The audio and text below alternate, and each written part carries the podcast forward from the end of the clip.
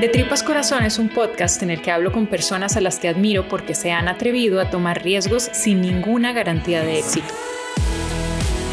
Es decir, gente que se atrevió a ser vulnerable y por ende, gente muy valiente e inspiradora. Este episodio es un poco diferente porque es en inglés.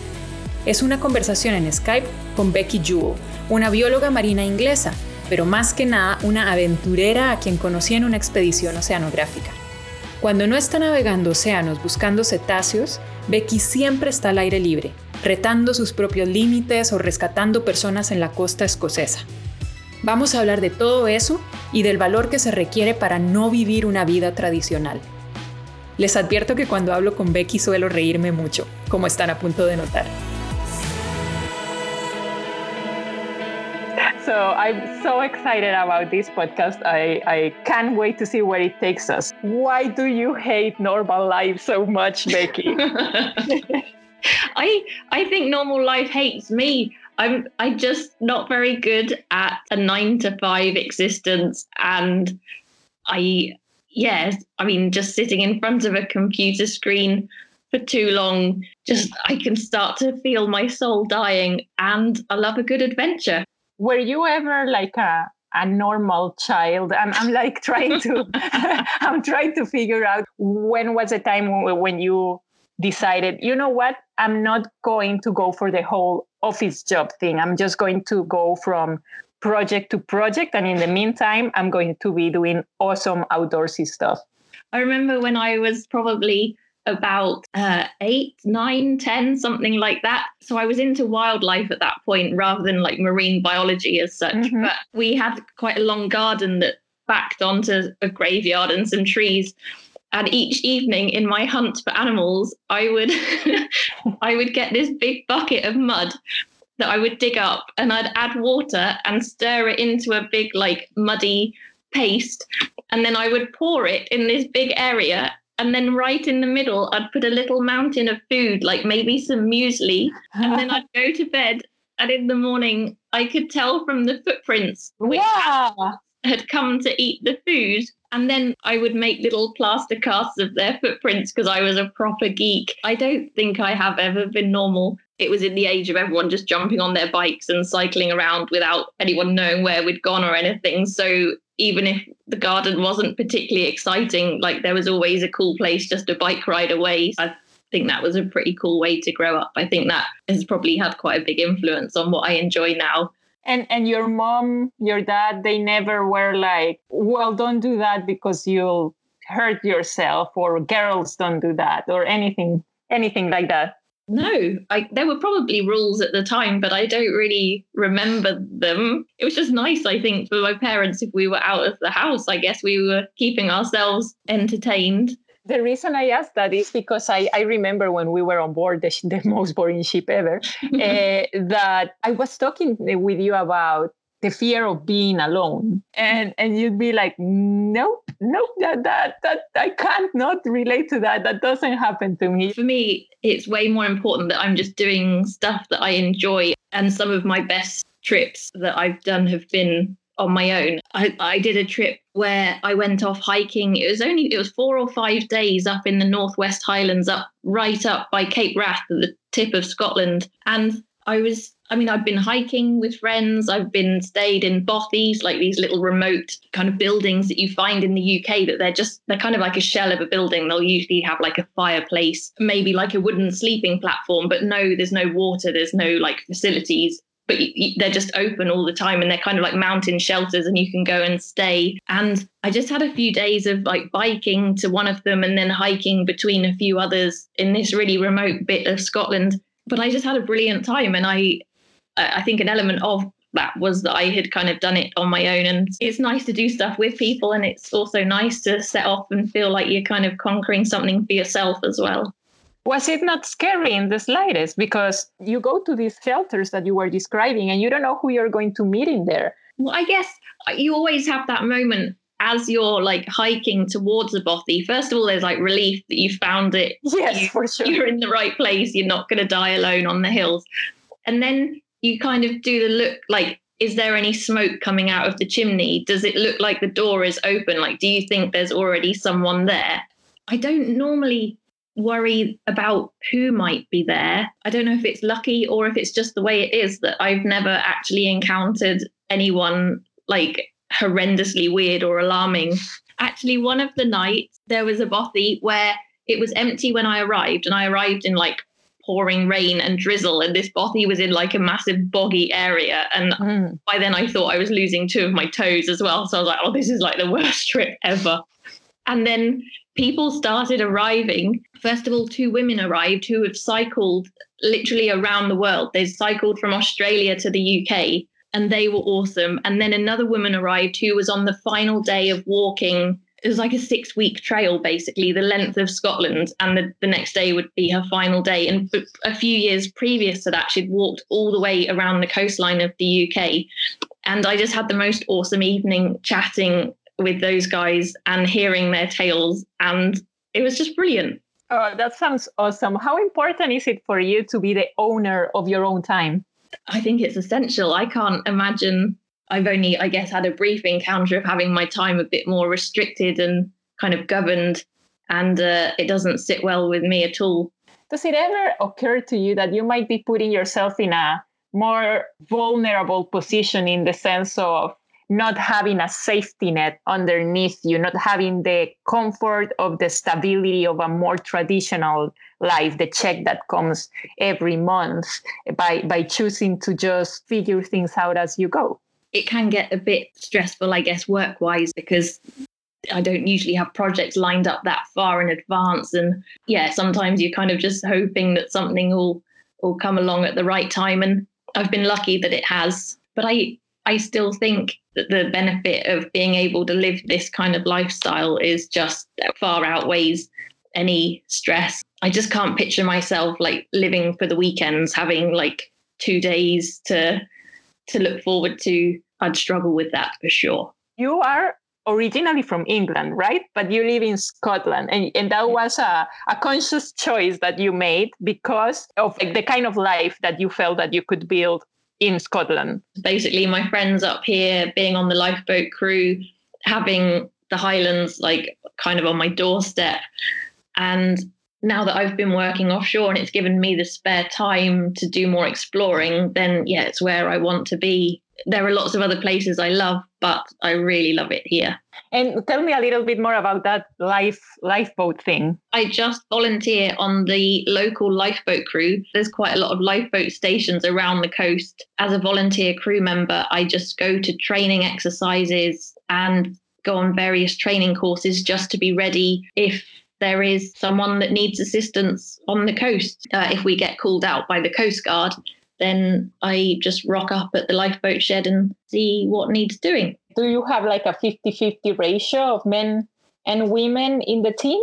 No, there is a station. I the Loch Ness station. Apparently, I when I was on my run the other week, uh, I met some crew from Loch Ness, and they have a 50-50 ratio on their crew, which is amazing. I think we're a total of 28 people, and I think of those, I think we're five women, possibly. We're getting better. When I first joined, I was the first woman to be crew on the boats. Was it hard being the first? Like, how old were you at that point? And also, was it hard to like earn the trust of an all male team? I don't know if they trust me now.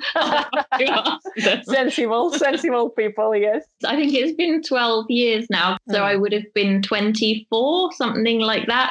No, the guys have always been pretty welcoming. I think as long as you can have a laugh at yourself, don't take yourself too seriously all the time and put in the hours as well. And I've never become horribly seasick so far. So yeah. even if I'm completely useless on like the most horrible night, at least I won't end up being a casualty myself, kind of thing. So I, I like to think I have some use even in those situations. And how about the callouts? What what can you tell me about that and getting that that page and being like, all right, we need you come? It can be, I mean, it can be inconvenient uh, for sure. You think you've got your day kind of planned out and then suddenly it's all gone horribly, horribly wrong. Or the best is where I've invited friends round for supper literally opened my cooking book on the right page. My page has gone off. I've gone on a shout and come back to a cooked meal. That's like best case scenario. But there have been some like pretty challenging ones along the way. It feels quite nice to actually be helping out. I mean, it's you don't want you don't want them to get into trouble, but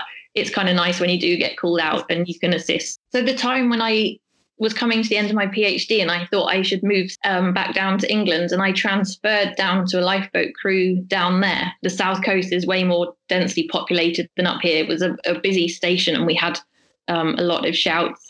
And there was one we went to where a diver had basically he'd, he'd gone into the water to try and get some rope off of the propeller of a boat um, that had become all fouled up. There was a, a rocky island and he'd been pushed into the back of a gully on this island and he was then stuck. He was like wedged right where the waves were coming in and breaking. And I think he was just too exhausted to get himself out. He could still breathe because he wasn't submerged all the time, but the waves were hitting him. We arrived, and I think it was just with the training that I'd had up here, up in Scotland, often like on a, a, shout, you'll have to jump in and go ashore to speak with people. So it was kind of, I'm used to doing that. And I think down there, they maybe didn't do that so much. So people had arrived on scene and they were kind of thinking, like, how are we going to get this guy out? And I mean, I was, I'd only just joined the crew, so I wasn't really in any kind of position to be making too many suggestions. But I said, like, would it not just be easier if I jumped in? And the person I'd said that to kind of looked a bit horrified and he was like, well, would you be happy to do that? And I like, yeah, no, that's fine. Like, you're you know, not scared at this point. Do you think the adrenaline keeps you going, or, or do you have a truly clear mind? I, think adrenaline helps, but the main thing is that you've got someone there being battered by waves. I mean, the, the main thing for me is like, hey, let's not spend too long trying to try all these different things. Let's just reach the guy. So I guess on on that occasion I swam to the rocks and got along to the guy and then I I required assistance. I couldn't single-handedly get him from where he was. So we got another guy who between us we got him onto the rocks and then he was winched into a helicopter from there. I felt like I'd been happier to do that than than the other guys had been. But I think that was just down to the different style of training and a different approach.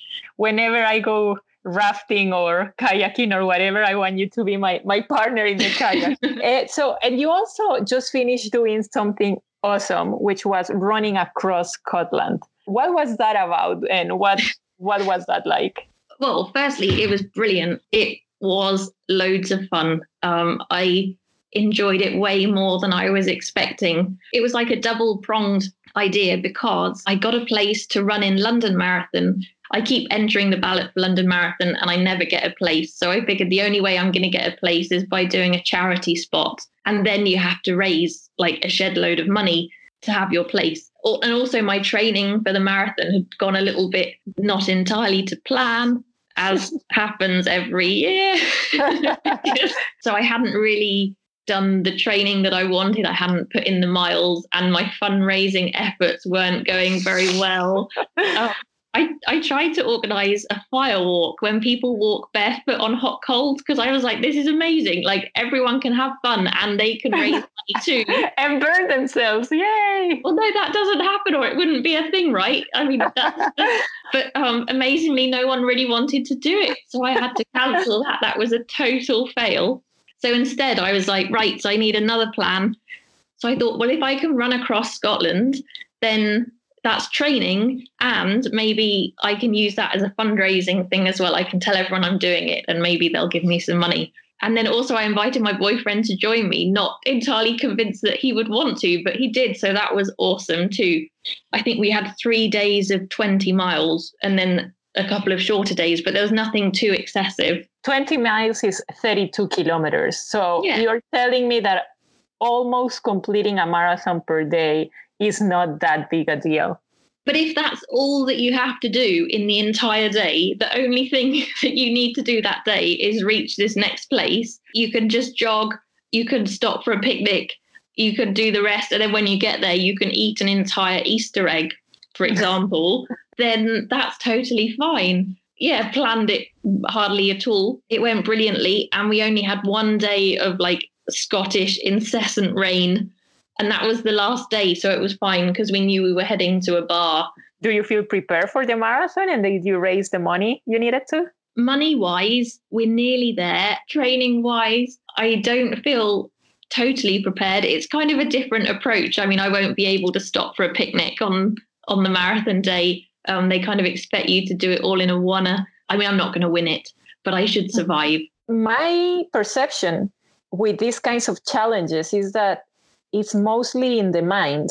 And it seems that you are the kind of person that doesn't allow the mind to to get too much in the way once you have decided you're going for an adventure. Yeah, it's just how you approach it. You just set your mind to what the task is and just go for it. And but I think also, I mean, I'm not very competitive, so I'm not trying to beat anyone. I'll be there for the atmosphere and um, the adventure. I mean, I've been trying to get a place in the marathon for years. That is the mindset, I suppose, that you also have to apply for what you will be doing later this year, no? Because is it this year that you will be cycling the west coast of the US following the southward migration of gray whales? Can you tell me about that? It's just that, that that's just mind blowing. Like so, yeah, that is the plan. Although I love working at sea, I think there's a little bit of me that starts to get a bit caged when I'm offshore for too long.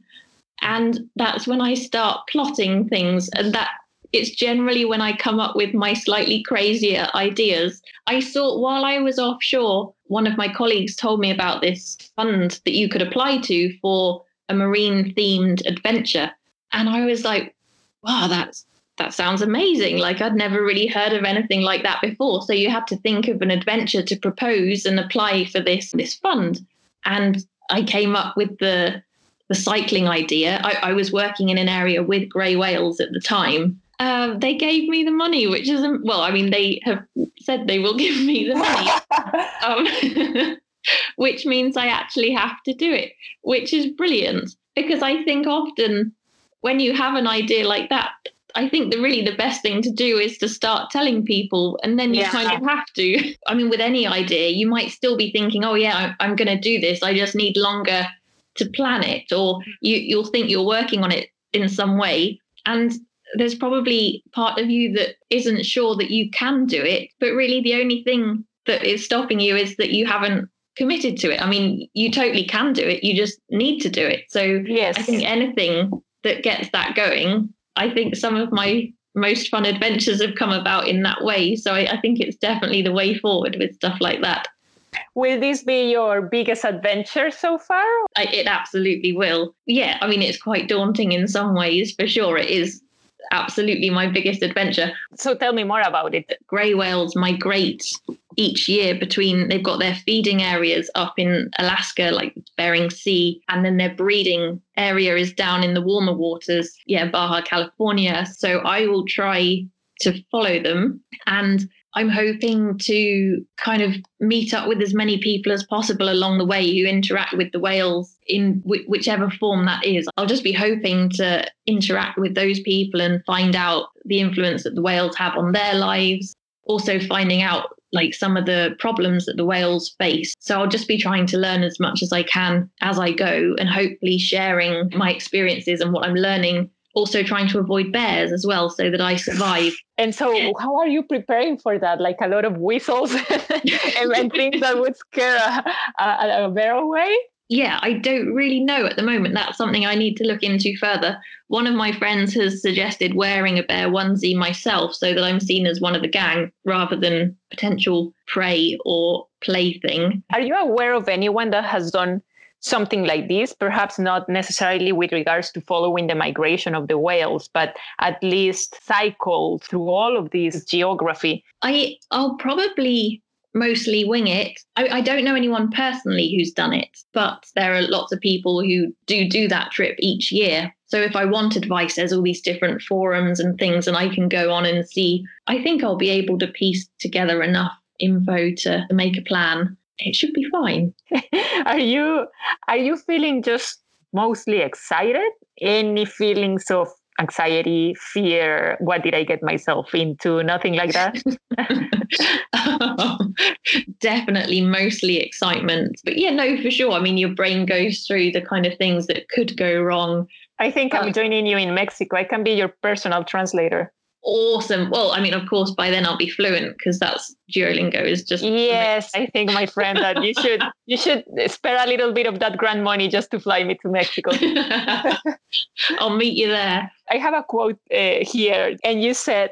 being anxious about a plan is a surefire way of knowing it's a good one. So I'm not overly concerned. I mean, because if you know from the outset that what you're trying to do is completely achievable, like there's nothing that could go wrong. I mean, what's the point in that? I, I think you need to challenge yourself and uh, well, it might not even be a challenge really, but just taking yourself out of your comfort zone a bit. For me, that's when adventure begins. I mean, all the things that I look back on most fondly, they've all been ones where I have had moments of being like, oh man, I, I hope this works out. Like, I hope something that I really like here is that usually when I think about an experience of vulnerability, like getting out of your comfort zone and going for something, even if there are no guarantees, normally what makes it more difficult are our own mental constraints, right? Like I don't want to be criticized or I prefer to feel safe. And I like that in this conversation, not a lot of that comes out from you because I truly believe that the way that you were raised and your early experience in life really, really just set you up to be a woman that doesn't think that she's more limited because she's a woman and doesn't she think she'll be a failure if she goes for an adventure and the adventure doesn't precisely go the way you intended. But for a woman without a, without a plan, what how does the future look like? I don't know. There's part of me that's like, well, you know, life's too short and you never really know how it's going to pan out anyways. So what's the point in, you know, planning too much? I mean, at some point, maybe I'll make a bit more of a plan, or I think more likely things will just take shape. I'm sure at some point I will become a bit more sensible. I think I would I would just rather be a funny old lady who lives in a bothy who's done who has lots of memories to reflect on from the stuff that I've wanted to do. I think I'd much rather be that weird lady than you know being set up with a sensible pension but wishing I had done a few more of the trips that I've thought of along the way. So well thank you so much Becci and greatest of lucks and I'll see you in Baja California. Awesome. Thank you Lo que me sorprende más cuando hablo con Becky es el papel fundamental que juega la mente y la actitud cuando aceptamos nuevos retos. Sus aventuras, como andar en bicicleta desde Alaska hasta Baja California en México, son por diversión, pero eso no significa que no impliquen un esfuerzo enorme. Y Becky no lo hace para probarle nada a nadie, sino solo para disfrutar su vida, y por eso no tiene nada que perder y mucho que ganar. Gracias por escuchar de Tripas Corazón. Esta vez quería terminar un poco diferente y pedirles que si tienen alguna pregunta para mí, me la hagan llegar. Todavía falta para llegar al final de estos podcasts, pero estaba pensando que el último podría ser interesante si fuera sencillamente yo contestando las preguntas de ustedes, ya que son mis invitados los que siempre están contestando mis preguntas.